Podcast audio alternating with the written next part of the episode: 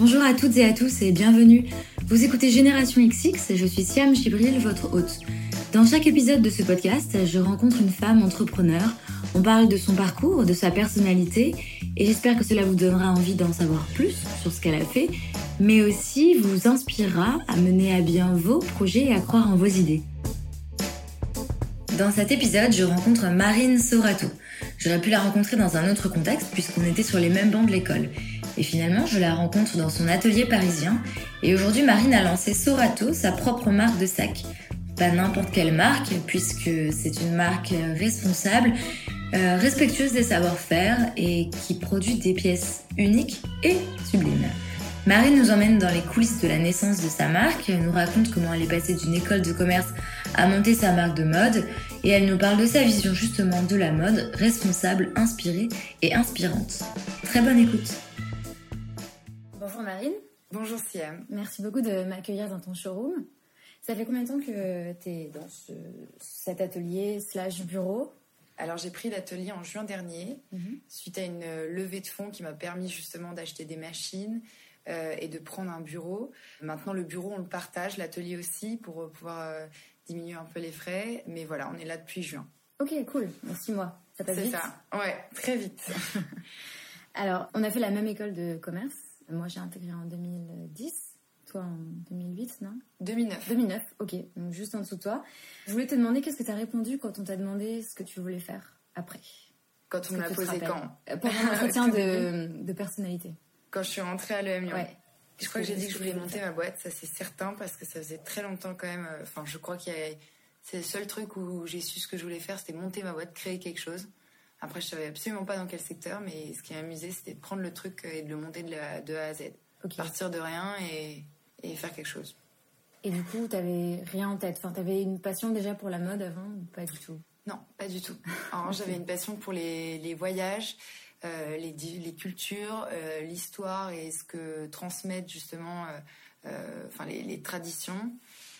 J'avais aussi, je pense, une sensibilité produit à la matière, à justement tout ce qui était créatif. Et, c'est vrai que le travail manuel, j'en avais jamais vraiment fait, mais ça fait du bien de se mettre dans quelque chose de concret, d'avoir un produit très concret sur lequel il y a un travail, puisqu'on produit ici à l'atelier.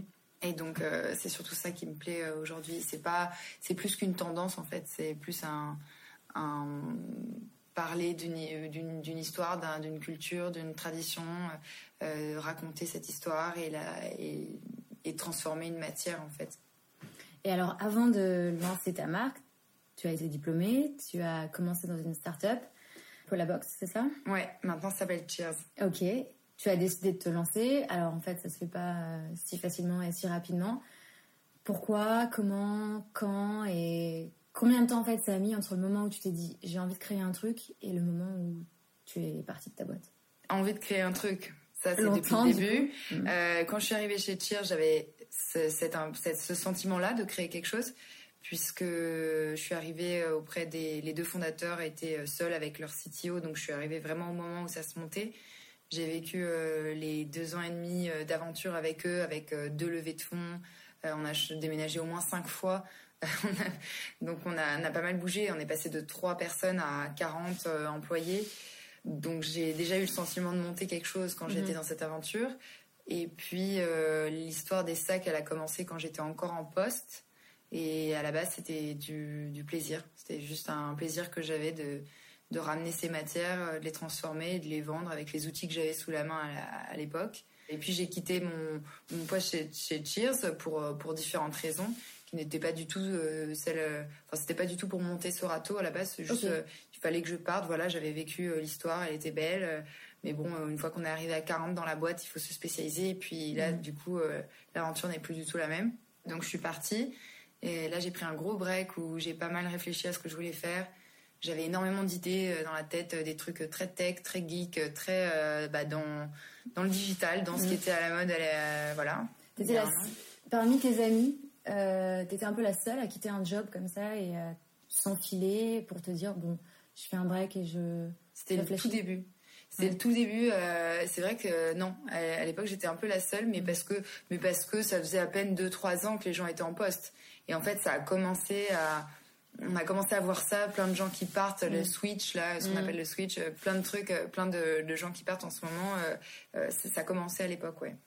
Et toi, ça te faisait pas peur de de te lancer En fait, même pas de te lancer, de juste faire un break. Tu sentais que tu en avais besoin et tu t'es dit, on verra quoi.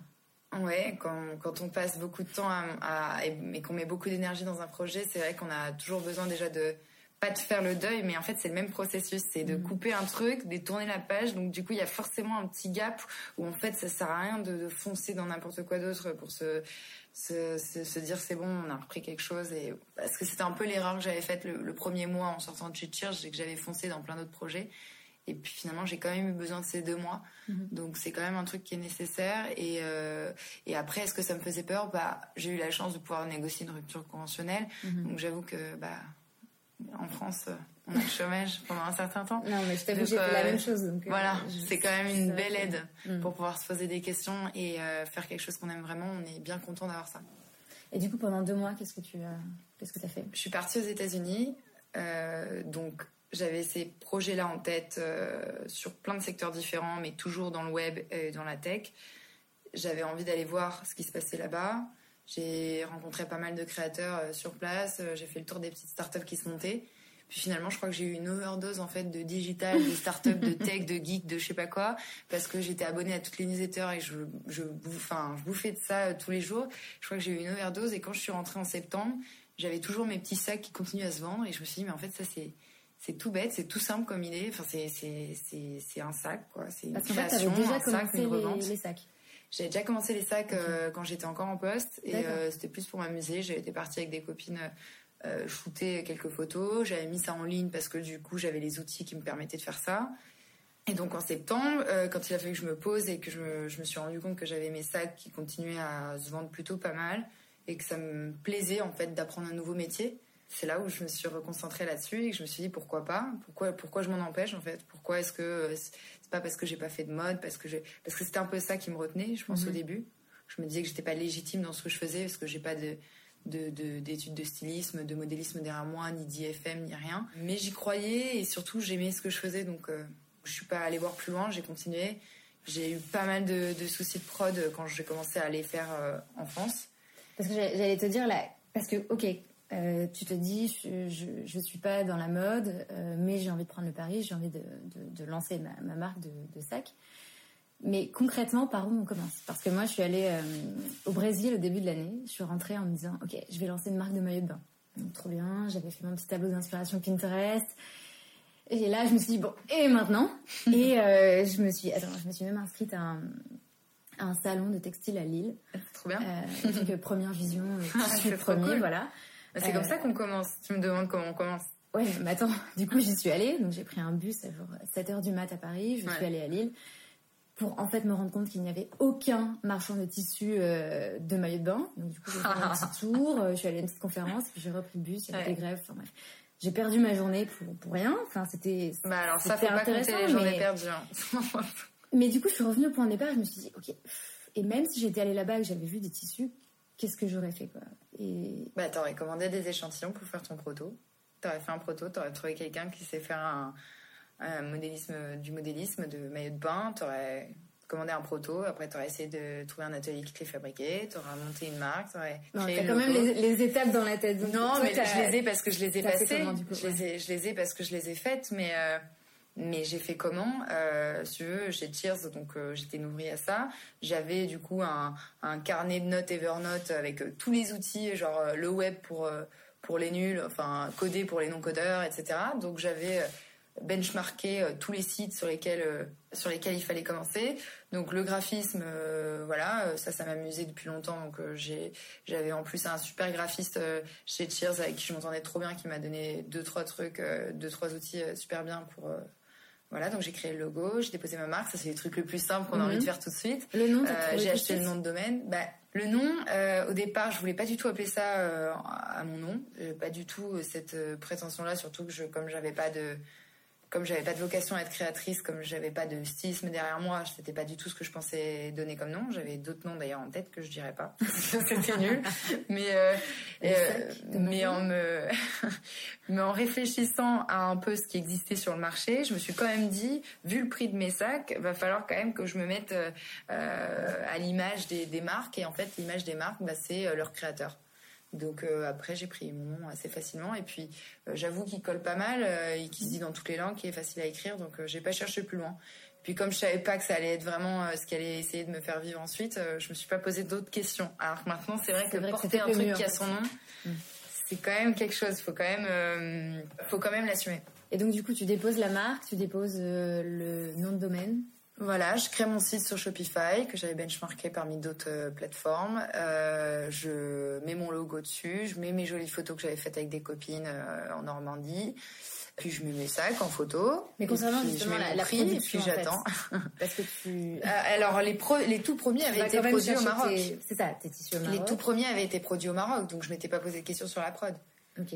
Mais la deuxième. arrivé au Maroc, t'as débarqué à Marrakech et bah en fait euh, l'idée elle est venue à Marrakech. J'étais déjà à Marrakech. Euh, je me baladais euh, dans les souks et puis alors là pour le coup aucune idée de comment mais j'avais envie de me faire un sac à partir de ces matières là. Je pourrais pas te dire exactement quelle inspiration j'ai eu mais forcément il y a eu une inspiration.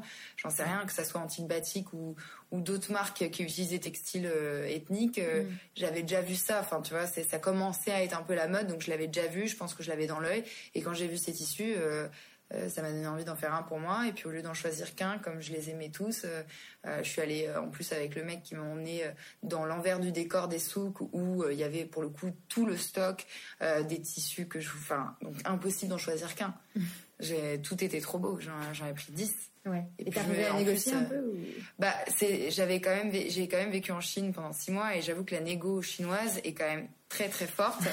Donc tu gagnes un peu d'expérience en négo avec les Chinois et puis après, euh, j'étais déjà allée au Maroc plusieurs fois, euh, donc pareil. Et puis moi, ça me fait pas peur du tout. J'adore ça et dans tous les voyages euh, que j'ai fait depuis toute petite, il y a toujours eu de la négo, quoi. À part bah voilà, à part dans les pays vraiment très développés où il y a plus aucune négo et que maintenant mm. les prix sont fixes et voilà. Euh, sinon, tous les autres euh, où je suis allée, il y a toujours eu de la négo, tout ce que j'ai acheté. Donc, euh, donc c'est peut-être ça que j'ai gagné en, expérience. Bah, c'est sûr. Et donc, tu as fait produire au Maroc. Et du coup, pourquoi maintenant produire Alors, donc la première co, elle était au Maroc parce mhm. que déjà, ça, dans ma tête, c'était pas forcément une première co, c'était juste des, pochettes que j'allais essayer de vendre, mais sinon, je le filerais à mes copines. Enfin, c'était pas du tout un business dans ma tête. En revanche, la deuxième, j'avais envie de reproduire sans y aller, évidemment, parce qu'il y avait des coûts et tout, et que j'avais pas le temps. Donc j'ai fait faire par le même mec à distance des sacs. Et puis là, je me suis rendu compte que c'était pas si simple parce que je les ai reçus et rien n'allait, absolument rien.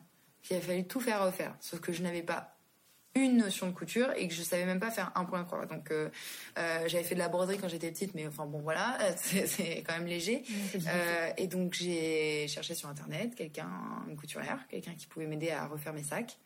Je suis tombée sur une fille qui s'appelait Julie, qui s'appelle Julie, et euh, qui m'a refait tous mes sacs de la deuxième collection. Donc là, c'était top, et je me suis dit à partir de ce moment-là, je ne fais plus, euh, je n'externalise plus sans connaître le métier. C'est-à-dire que il faut connaître le métier avant de, le donner à faire à quelqu'un. Sinon, euh, ça Sinon, on se fait, on sait même pas ce que c'est, combien ça coûte. Enfin, on n'a aucune notion, donc. Bien sûr. Et donc, du coup, tu t'es formée à la couture Bah donc Julie a fait la, deuxième co. Euh, moi j'étais là pour euh, checker euh, exactement comment elle faisait. Elle m'a expliqué toutes les contraintes qu'elle a eues parce qu'elle elle avait jamais travaillé le kilim. C'est pas un truc qui se travaille en sac en général. Mhm. D'ailleurs personne. le kilim c'est le tissu marocain. Connaît. Voilà le kilim pardon c'est le tissage que j'utilise pour mes sacs, qui est un tissage berbère et et pour le coup, bah, la deuxième co, Julie m'a montré euh, deux, trois trucs. Et la troisième, je lui ai dit, cette fois, euh, je vais chercher juste les tissus. Et maintenant, on le fait direct à Paris. Et elle m'a dit, OK, go, on y va. Donc, je suis allée chercher les tissus, je suis revenue. Et là, euh, bah, j'ai rameuté du monde. J'avais trouvé d'autres gens. d'autres couturières. sur les six qui étaient là chez moi dans mon salon, il y en a que deux qui sont restés à la fin tellement c'est galère à fabriquer et tellement qu'il y, avait mm. des, des contraintes. Parce que c'est un tissu qui est super euh, dur. C'est très épais, ça passe pas à la machine. Euh, nous, on avait des petites machines familiales en se disant c'est bon, ça va, on va essayer de le passer. Ça passait pas du tout, donc on a tout fait à la main. Et euh, pour le coup, voilà, j'étais sur la table autour de six couturières qui allaient toutes de leur et si on faisait ça, et si on faisait ci, et ça. Donc c'est là où j'ai appris un milliard de trucs parce que comme on a essayé des trucs qui finalement n'ont pas marché, j'ai appris ce que c'était que le point bourdon, ce que c'était que les valeurs de couture, ce que c'était que telle machine, comment ça fonctionnait. J'ai appris énormément en essayant en fait de faire la collection 3. On a fini par la réussir et puis après je me suis dit plus jamais je refais de sac de ma vie. et voilà, et finalement un an plus tard j'en fais encore donc voilà. T'es passé par des phases où tu, doutais quand même de ton projet. Ah, non mais attends, c'est pas que des phases, c'est des... un jour sur deux. C'est même euh, dans la journée, il y a déjà il y a trois fois dans la journée, un jour sur deux et trois fois dans la journée. Et qu'est-ce qui finit par te remotiver bah, en fait, on se rend compte que les, les points positifs dans une aventure comme ça, ils valent x10 par rapport aux points négatifs. Donc en fait, il suffit d'avoir un, un équilibre, tu vois. Il suffit d'avoir mm. un dixième de points positifs dans la journée et bim, ça efface tous les autres. C'est quoi du coup un point positif? C'est une vente ça, ça, ça, ça, peut être une vente, ça peut être euh, ouais, ça vend pas, ça vaut pas mal, ça vaut peut-être 20 points. mais euh, mais euh, mais non, mais il suffit d'une phrase, d'un truc, d'un mail, d'un commentaire sur Facebook de quelqu'un d'une rencontre ou de quelqu'un qui me dit j'ai croisé quelqu'un qui m'a dit qu'il connaissait Sorato ou j'étais à une soirée j'ai parlé de Sorato il me dit ah ouais tu connais la créatrice c'est génial. Enfin plein de petits trucs qui en fait te reboostent parce que tu te dis ok ce que je fais ça y est ça commence à, à prendre un peu.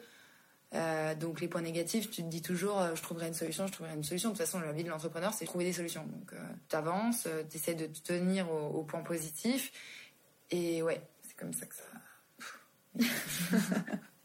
Voilà. Bon, écoute, pour l'instant, j'ai l'impression qu'il y a quand même plus de points hein, positifs que négatifs, puisque tu es encore euh, là? Euh, oui, je suis encore là. Je suis encore là grâce à, la levée que j'ai fait euh, en juin dernier. mais j'ai pris pas mal de risques. Mhm. J'ai pris un bureau, j'ai pris des machines. je paye tous les gens avec qui je travaille de manière très correcte. Donc forcément, c'est des risques. là, la, la trésor, si si je vends pas plus, euh, en tout cas s'il n'y a pas d'évolution, euh, c'est de l'investissement. Donc euh, je gagne pas d'argent, je, je me paye pas. non mais la, pression, j'imagine qu'il y a encore plus de pression maintenant.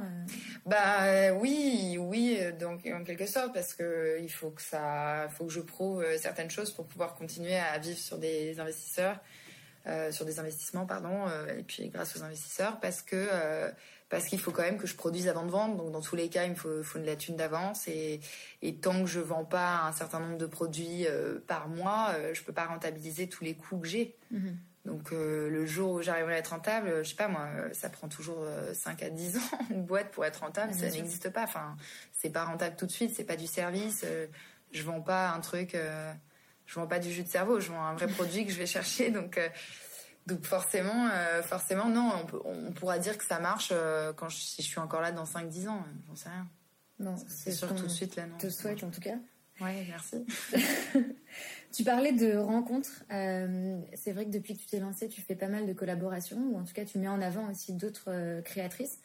comment est-ce que tu les rencontres? Est-ce que c'est un petit monde finalement, ou est-ce que tu, enfin, je pense pas du coup que tu connaissais déjà des gens, puisque tu disais que tu étais complètement nouvelle dans ce monde. Donc comment ça s'est passé un peu tes rencontres? Les premières rencontres que j'ai faites, euh, ça a été justement quand j'ai eu des problèmes de couture et que j'ai dû rencontrer euh, des gens qui se confrontaient aux mêmes problèmes pour trouver des solutions avec eux. Et surtout, avant d'avoir un atelier et de pouvoir louer euh, ce bureau avec acheter les machines, etc., bah, je travaillais dans un atelier qui accueillait des créateurs sans machine et sans thune qui avaient besoin de produire. Donc dans cet atelier qui s'appelle All Couture, que je remercie d'ailleurs parce que Enfin, sans eux, je pense qu'on n'en serait pas là, on n'aurait pas réussi à produire nos sacs. Euh, c'est là-dedans que j'ai mis un pied dans les créateurs. J'ai commencé à comprendre qu'il y avait des ventes aussi, des marchés de Noël, des trucs comme ça. Et à force de faire des ventes, euh, je rencontre encore d'autres créateurs qui louent des stands aussi pour essayer d'être visibles. Et oui, euh, donc on met, on met le pied assez vite. Hein. C'est vrai que c'est un petit monde. C'est vrai que c'est un petit monde. Et globalement, l'état d'esprit, il est comment? C'est-à-dire, euh, c'est-à-dire, est-ce que euh, c'est euh, difficile et il y a beaucoup de gens qui abandonnent, ou est-ce que depuis que tu as commencé, tu vois quand même d'autres créateurs qui aussi font, grandir leur activité Est-ce que ça marche? Enfin, Comment toi tu, sens un peu le marché des jeunes créateurs? Compliqué. En tout cas à Paris, tu vois. Enfin, ouais. Compliqué. les créateurs que je vois grossir, je les rencontre pas sur les marchés, sauf quelques-uns qui en effet sont aussi sur les marchés. Ceux qui arrivent à grandir, je pense que c'est très vite en tout cas, ceux qui arrivent rapidement à grandir, c'est ceux qui ont un bon réseau de base ou euh, de l'investissement. Un réseau, du coup, euh, avec euh, quel type de, personnes? En fait, la problématique d'un créateur, c'est non seulement euh, toute la prod et, la qualité du produit et la communication, mais je pense que la, plus grosse problématique, c'est la notoriété et c'est l'image et le mhm. positionnement. Et ça, l'image, ça se construit avec le temps avec beaucoup de patience et sinon avec un gros renfort de people, influenceurs et RP et presse. Donc, il n'y a pas 36 000 moyens. Soit on a de l'argent et on paye pour avoir accès à ce réseau.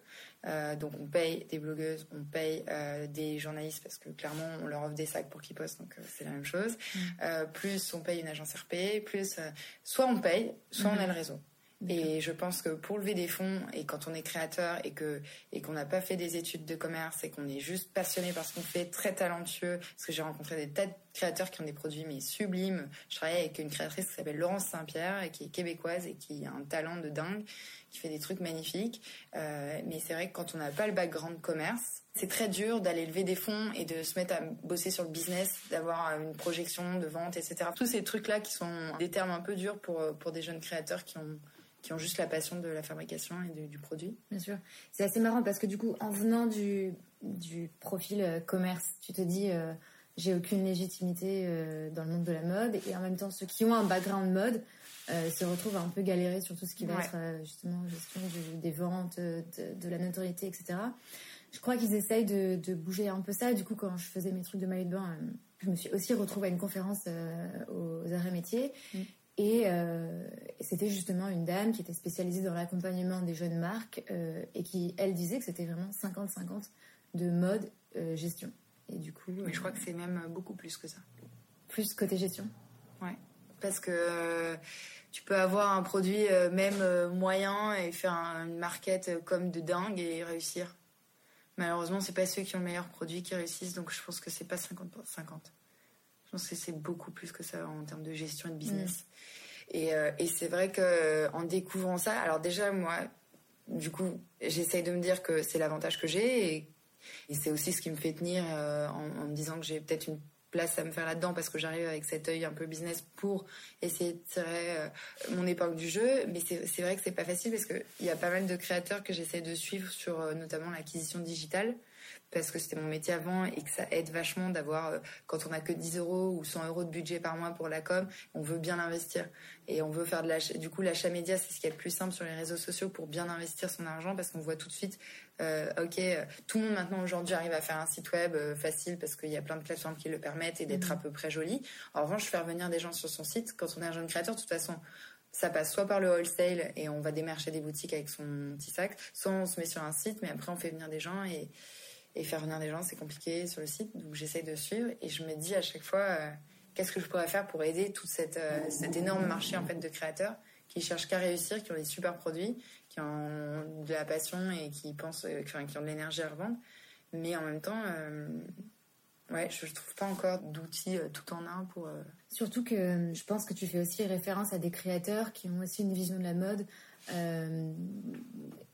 qui n'est pas la même que les grands groupes euh, qui est de produire par exemple des petites collections, pas forcément en suivant euh, printemps, été, automne, hiver, euh, de produire localement, donc forcément en moindre quantité que si tu produis dans des usines. Et donc du coup, en fait, il y a toutes ces petites marques qui ont du mal à avoir la force de frappe de ces grands groupes. Et justement, je trouve intéressante ta, ta, vision de la mode, qui est dans l'air du temps aussi durable, euh, de qualité plutôt que la quantité. Euh, c'était naturel chez toi? Ah, Aujourd'hui, je pense que c'est comme, c'est comme la consommation de l'énergie, c'est comme le recyclage, c'est comme euh, manger sainement et avec des produits où on sait d'où il vient. Enfin, je pense que oui, ça me paraît logique et naturel aujourd'hui parce que on a compris quand même euh, ce qu'il fallait faire, ce qu'il fallait plus faire. Il y a eu pas mal de scandales dans la mode, de d'effondrement au Bangladesh. Il y a eu trop de trucs en fait qui qui font qu'on a ce besoin-là, je pense, de revenir à une consommation où on trace beaucoup mieux euh, d'où viennent les matières, comment elles ont été fabriquées, pourquoi elles ont été fabriquées, par qui, ce qu'on porte, on veut savoir ce qu'on porte, d'où ça vient. Et puis, en effet, euh, il y a aussi l'idée que, voilà, le, fait qu'il y ait un enchaînement des collections des trucs capsules, des capsules de capsules, le fait d'avoir accès tout de suite au front row avec Snapchat, de pouvoir acheter les collections avant même qu'en fait elles passent sur le défilé. Il n'y a plus du tout de voilà, c'est ça s'est emballé en fait. Du... Voilà, ça s'est un peu emballé et, puis euh, après la contrainte c'est que bah, cette qualité-là et cette recherche-là, elle coûte cher, donc elle n'est pas accessible. Mais donc ça c'est les gens veulent consommer mieux, mais ne peuvent pas se l'offrir ou en tout cas ne veulent pas mettre le prix. Donc ça aussi c'est un c'est un vrai blocage, mais je pense que c'est dans l'air du temps et ça va arriver euh, de voilà d'acheter peut-être moins, mais d'acheter mieux et d'acheter plus cher. Euh, à, des, euh, à des créateurs qui en effet fabriquent euh, localement. Donc il y a aussi une empreinte carbone. Enfin, on peut, on peut mettre toutes les cartes sur la table, mm. mais c'est vrai qu'il y a beaucoup plus d'intérêt d'aller acheter chez un jeune créateur parce que ne serait-ce que pour le SAV, et s'il y a le moindre souci, un créateur, comme il fabrique lui-même, il connaît par cœur son produit, bah, on, on, retourne chez le créateur avec sa pièce et la pièce, elle peut durer des années, des années, des années. Alors qu'aujourd'hui, euh, on achète euh, euh, le même kimono Paris Pucallpa que je fais, brodé par des machines en Chine. si, si Zara produit le même, on l'achète, il se pète, on le jette, quoi. Mhm. Et, et, puis ça aura coûté peut-être 100 balles. Ouais, voilà, comme il n'a pas coûté. Après les kimonos, voilà, c'est 80, 90 chez Zara. bon, et puis c'est vrai qu'il a pas coûté, il a coûté moins, mais en fait on met le double et on le garde deux fois plus de temps. Bah, la force aussi de ces grandes marques de fast fashion, c'est aussi euh, la proximité. C'est-à-dire que c'est plus facile de tomber sur un Zara que sur une boutique de créateurs. Je pense que c'est ça et je pense que c'est le renouvellement, le fait qu'il y ait des trucs nouveaux tout le temps. Et là où moi, justement, j'aimerais avoir une force, c'est que c'est des produits uniques. Et donc, en fait, euh, le summum du renouvellement, c'est d'avoir un produit unique. Et c'est là où je me dis, OK, les gens, ce qu'ils aiment aussi chez Zara, c'est que tout y a tout le temps des trucs nouveaux. Dès qu'ils y rentrent, il y a toujours des trucs nouveaux. Donc en fait, c'est ça que j'aimerais apporter aussi, c'est que ok, il y a le fast fashion en ce moment, euh, ça, ça s'emballe, etc. On n'en peut plus. Bah voilà, euh, est-ce qu'on peut pas s'apaiser avec voilà, en effet, une production euh, de pièces uniques, comme ça, l'emballement s'arrête, c'est de la pièce unique, point. Et mm. et puis la qualité est là. Et après, c'est vrai que je m'adresse du coup à des gens, m'adresse à une ouais à une tranche qui peut se le permettre. Après le Maroc, tu as choisi le Pérou, c'est ça? Ta prochaine destination? Je suis très concentrée en ce moment sur Noël et sur les ventes. Euh, j'ai énormément d'idées. J'avais euh, dans le pipe, j'avais euh, le Cambodge et le Japon. j'avais également la Laponie qui pour l'instant est en stand-by. j'ai énormément d'autres idées. J'ai la Colombie, j'ai voilà, mais j'ai un peu tout mis sur pause pour me concentrer parce que toute seule, faut aussi que je vende en fait avant que je, avant de m'emballer moi-même dans mes projets, mes idées. Pragmatique euh, avant tout alors. C'est ça et puis il y a une, enfin voilà, il y a une contrainte d'argent. Je peux pas partir euh, n'importe où, euh, créer un produit sans avoir bien réfléchi avant, bien étudié. J'ai fait certaines erreurs déjà sur sur des collections que j'ai voulu lancer, que j'ai pas pu, ou je suis allée trop vite, ou je sais pas quoi. Donc là, j'ai envie de poser un peu le truc. surtout que c'est pas c'est pas dit qu'en fait je la marque euh, pour qu'elle se développe c'est ça serait peut-être mieux de rester peut-être focus sur les sacs aussi. C'est un truc qu'il faut que je faut que je me pose et que je réfléchisse. Donc pour l'instant j'ai un peu mis sur pause tout ça. Ok. Même si l'idée de voyage reste très forte et de toute façon c'est un peu l'ADN donc euh, je repartirai. Et là ok. Et euh, est-ce qu'il y a des personnes qui t'inspirent? Ou des lieux ou des livres des films? Qu'est-ce qui t'inspire? Toujours le voyage c'est m'immerger dans un dans un nouveau pays, une nouvelle culture, euh, la nourriture, euh, les odeurs, euh, la musique, tout, mais vraiment les voyages. J'aurais pas une. Et qu'est-ce qui donne envie de, de, découvrir un pays? Parce que tu parlais de la Laponie. Comment est-ce que tu as pensé à la Laponie? Tu connaissais un peu?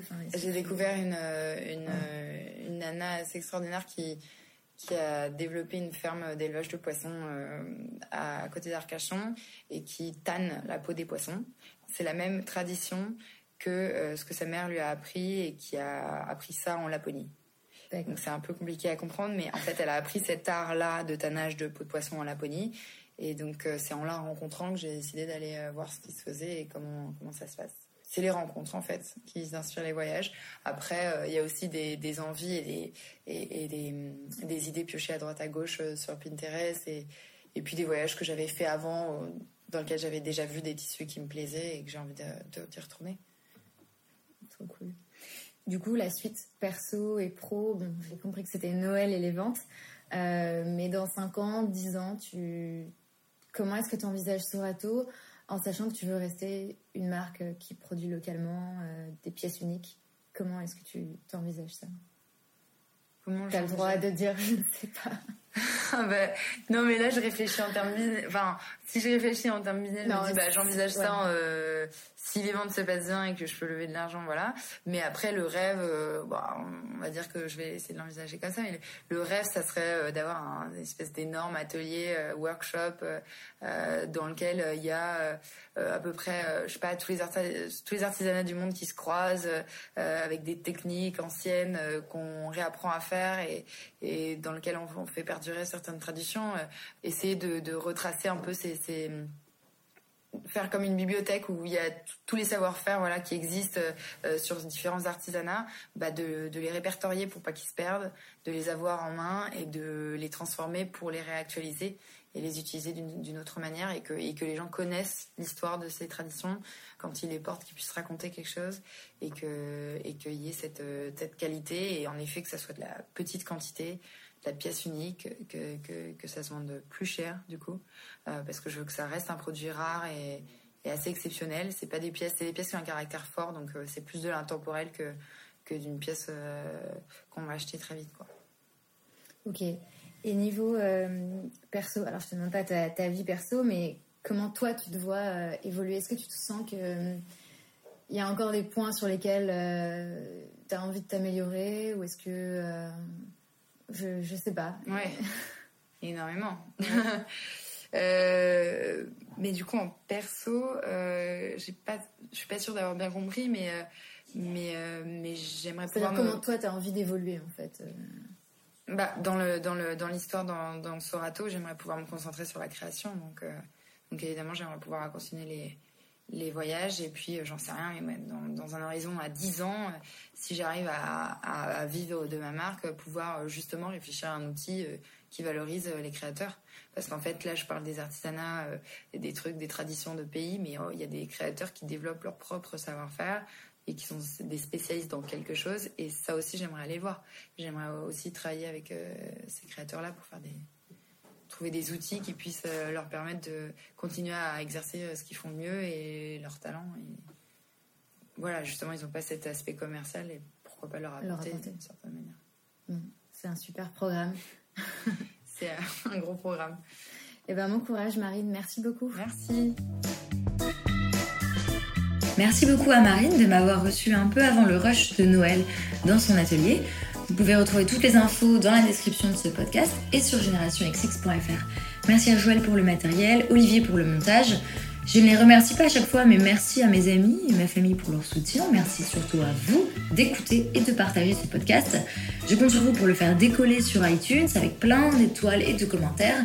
Dites-moi ce que vous en pensez aussi sur les réseaux sociaux, at générationxx.podcast sur Instagram, sur Facebook, trouvez-moi aussi sur Twitter ou par mail siam.podcast at gmail.com. A très vite, portez-vous bien et restez inspirés. Ciao ciao, bye.